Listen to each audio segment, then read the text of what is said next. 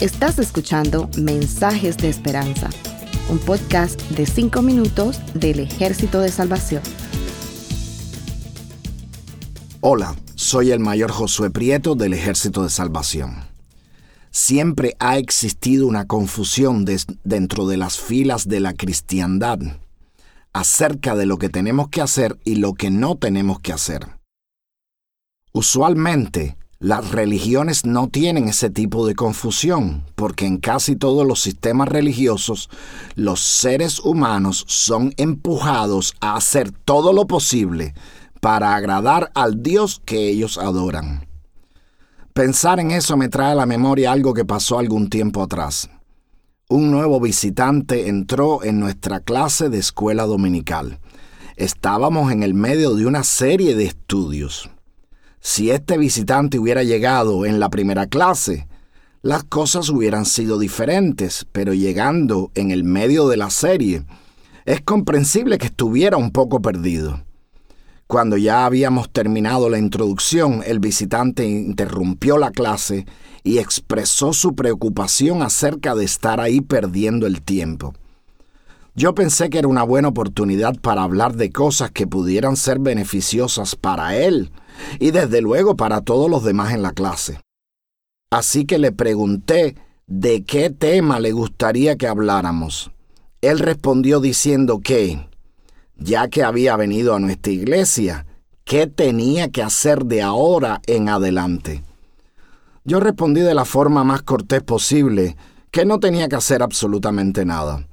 Le pregunté si había tenido un encuentro con Jesús y él respondió que no era la primera vez que iba a una iglesia.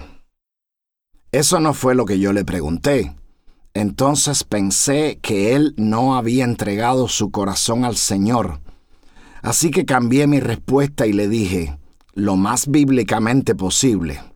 Lo que tienes que hacer es creer en el Señor Jesucristo y serás salvo tú y tu casa. El visitante no estaba satisfecho. Comenzó a alzar la voz y a exigir que le dijéramos cuál era el próximo paso. ¿Qué tareas tenía que hacer? ¿Qué cosas estaba obligado a hacer? Algunos de los presentes le dijeron que tenía que leer las escrituras, orar, empezar a asistir a la iglesia, Todas las respuestas estaban correctas, pero yo insistí. Recuerda que solo tienes que confiar en Jesús. Una vez que confíes plenamente en Él, entonces el Espíritu Santo te guiará para que hagas lo que Dios quiere que tú hagas. Ya para ese entonces el hombre estaba completamente molesto. Se levantó, protestó porque no queríamos responderle, dijo despectivamente que yo era un payaso y se marchó. Yo estaba triste no porque me hubiera llamado payaso, sino porque él no entendió que lo único necesario para la salvación de nuestras almas es confiar en Jesucristo. Yo aproveché el resto de la clase para aclararle a los asistentes que todos los ejercicios espirituales son inválidos si la persona no ha tenido una experiencia de salvación. Ustedes podrían preguntarme, ¿para qué son entonces necesarias todas esas prácticas espirituales si solo con creer es suficiente?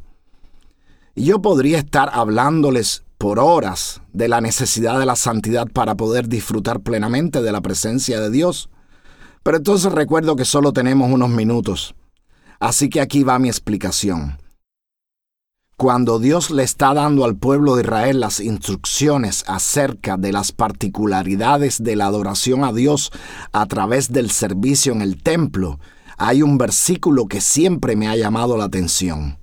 Leemos en Levíticos 6, 13. El fuego del altar deberá mantenerse siempre encendido nunca deberá apagarse. Imaginen, ya el sacrificio fue ofrecido, desangrado, quemado en el altar, y el fuego ya no es necesario hasta la próxima vez que se vaya a ofrecer sacrificio. ¿Por qué entonces hay que mantenerlo encendido? Veamos qué enseñanza espiritual encontramos aquí. Jesús fue el supremo sacrificio para el perdón de pecados.